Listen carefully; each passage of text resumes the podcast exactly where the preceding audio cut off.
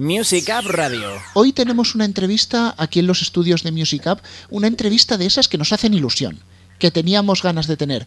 Pedro, de Playa Cuberris, muy buenas. Hola amigos, pues muy agradecido porque me hayáis invitado a vuestro espacio.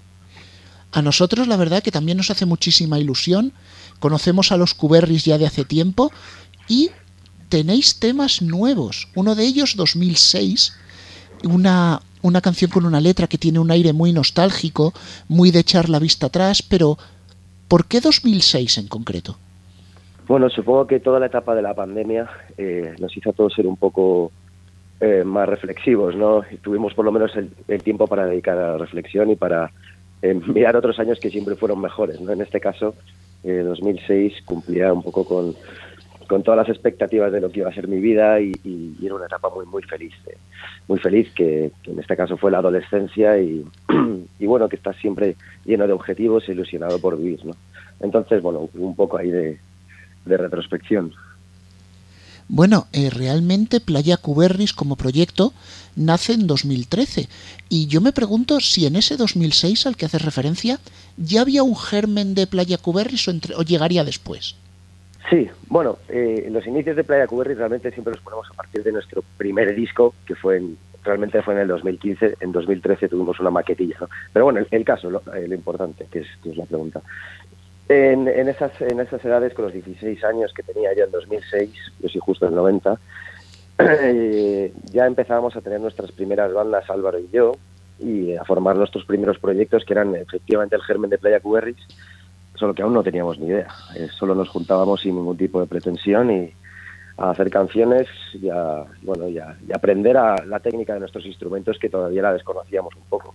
Bueno, en este tema no cotiza que habéis buscado acercaros a ese pop rock de primeros de los 2000, mediados. ¿Alguna inspiración en concreto, artista, banda?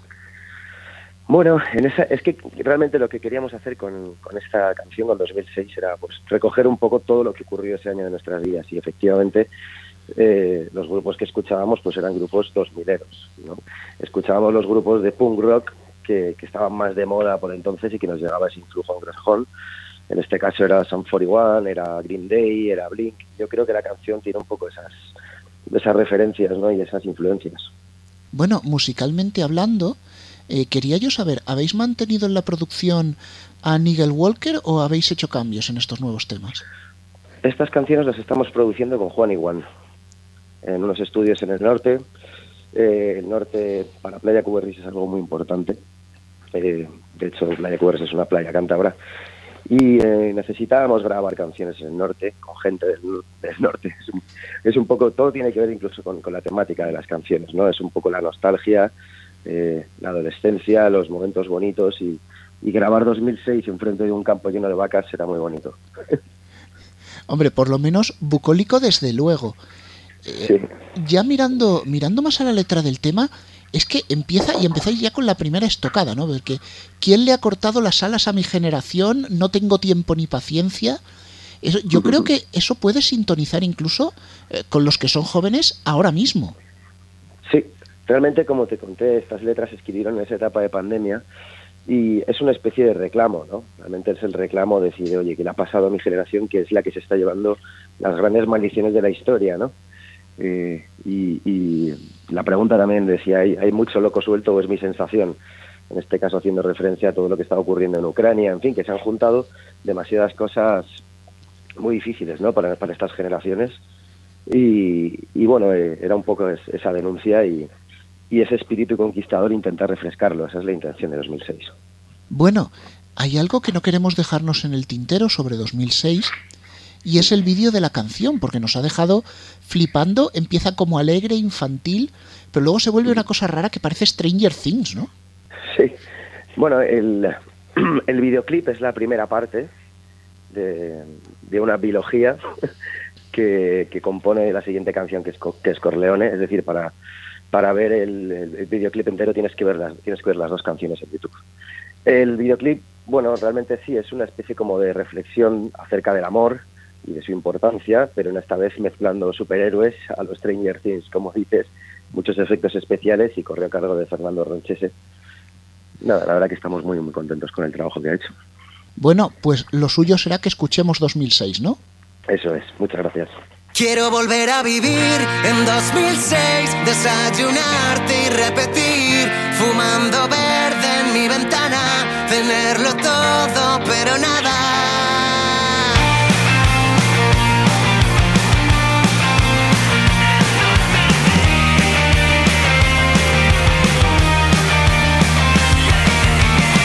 ¿Quién ha cortado las alas a mi generación? Que salga no mucho tiempo ni paciencia. Hay mucho loco suelto, es mi sensación. Que cambien de canción antes de que todo esto se vaya a la mierda. Quisiera volver. Quiero acordarme de ti, del 2006, de cuando todo era feliz, de un sol radiante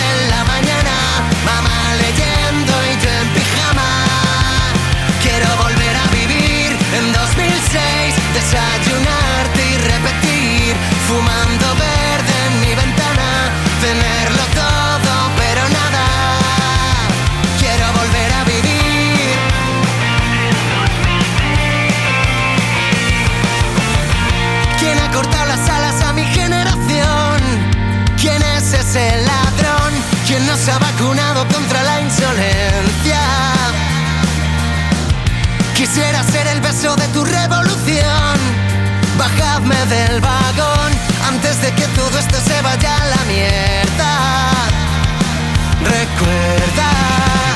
acordarme de ti,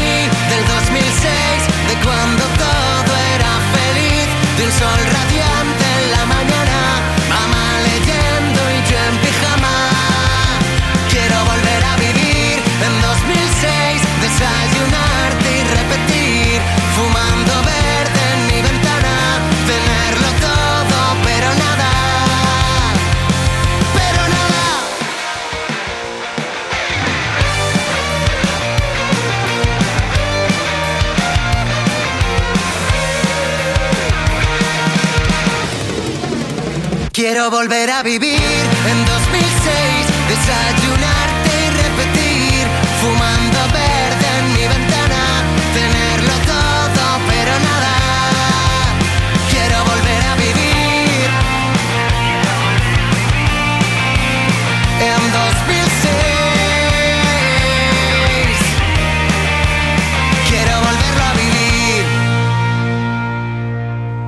pues ahí quedaba ese 2006 y mirando atrás, mm, pero no tan atrás en el tiempo, te voy a situar febrero 2020, conciertazo en la Sala Mon de Madrid, Sergio Rojas como telonero, el público disfrutando a reventar, Music Up estaba allí, cubriendo ese, ese concierto, Qué guay. y un par de semanas después llega una pandemia del copón. ¿Cómo afectó eso a vuestra gira de gigantes, que era la que estaba en aquel momento? Pues la tambaleó del todo, absolutamente. Todos los proyectos que teníamos, todas las fechas que teníamos, todas se tuvieron que, que posponer y, y luego muchas de ellas jamás se recuperaron porque cada banda tiene su momento, ¿no? Y cada, cada, cada disco tiene su momento. Ya no tenía mucho sentido salir de gira con el mismo disco dos años después.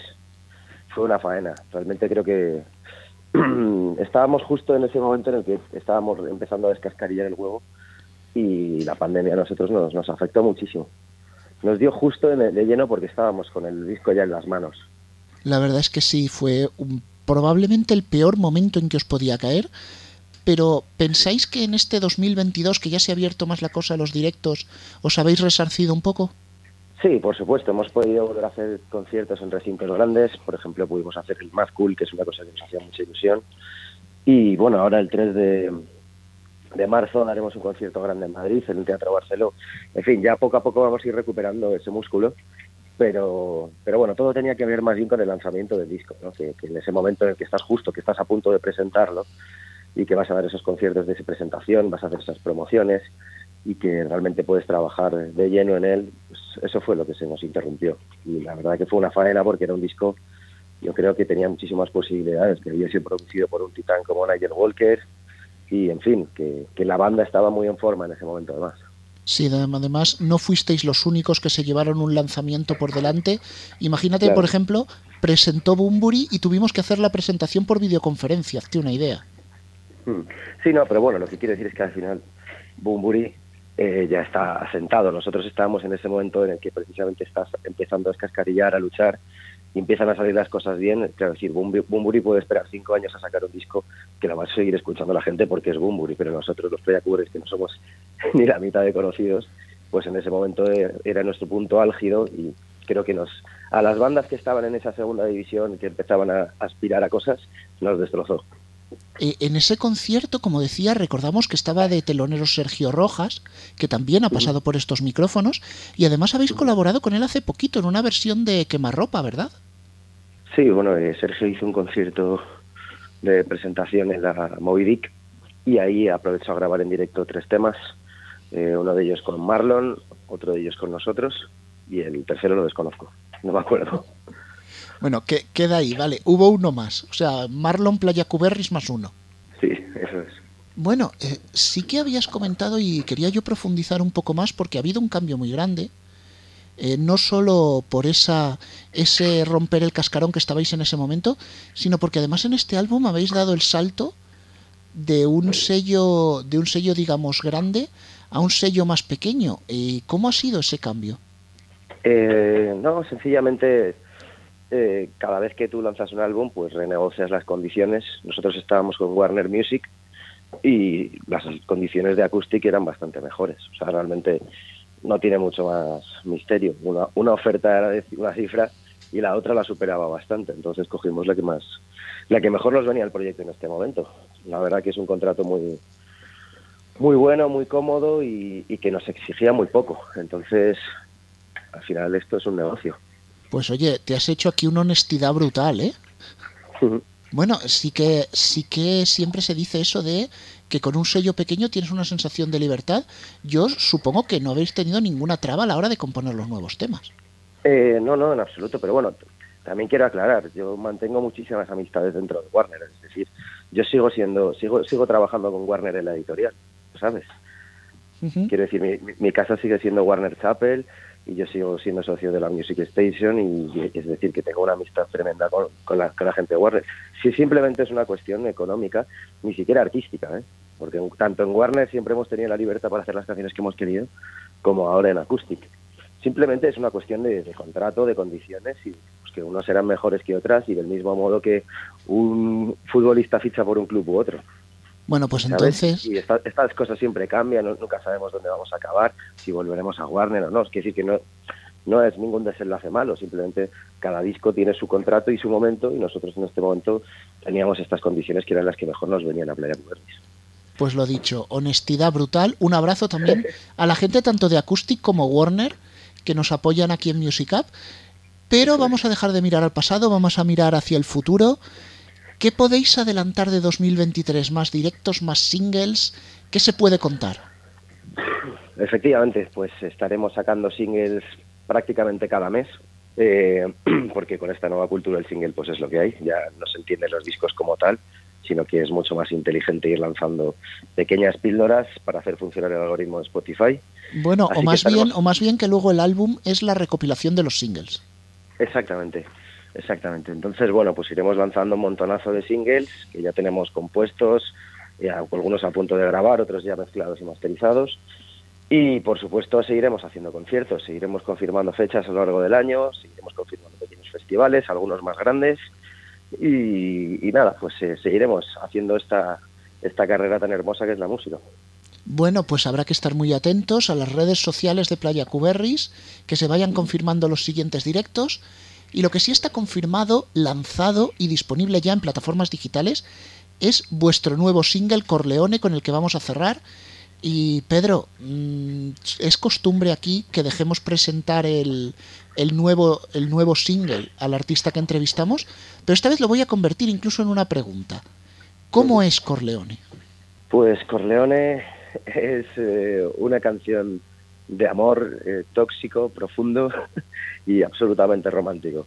Y las ganas eh, apabullantes de salir de él o de enredarte en él para siempre. Te podrán decir mil cosas, pero que no dices a las claras, no. hablas, hablas con una claridad tremenda. Pedro, encantadísimos de haberte tenido aquí en Music Up. El placer es mío, amigo. Y que sigamos por mucho tiempo aquí, escuchando Playa Cuberris. Eso espero. Muchísimas gracias por todo. Tal vez hoy solo quiera desaparecer y ser un horizonte, volar muy lejos del planeta Tierra donde lo mejor se esconde. Ya me he partido mucho la cabeza por ser lo que corresponde y nunca llego a ninguna certeza, por lo menos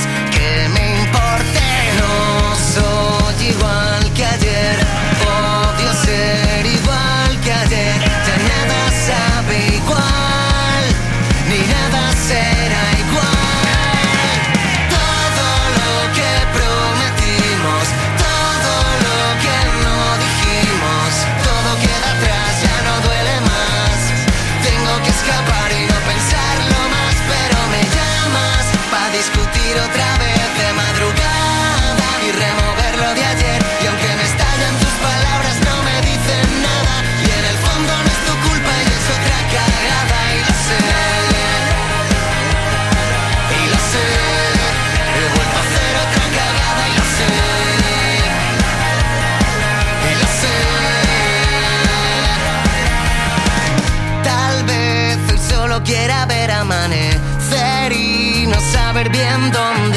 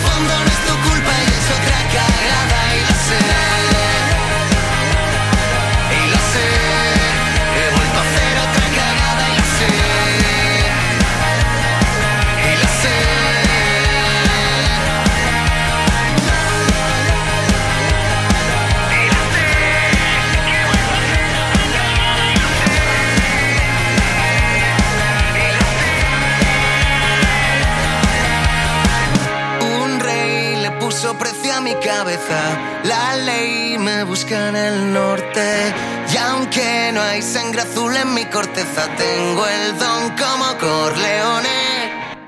Music Radio.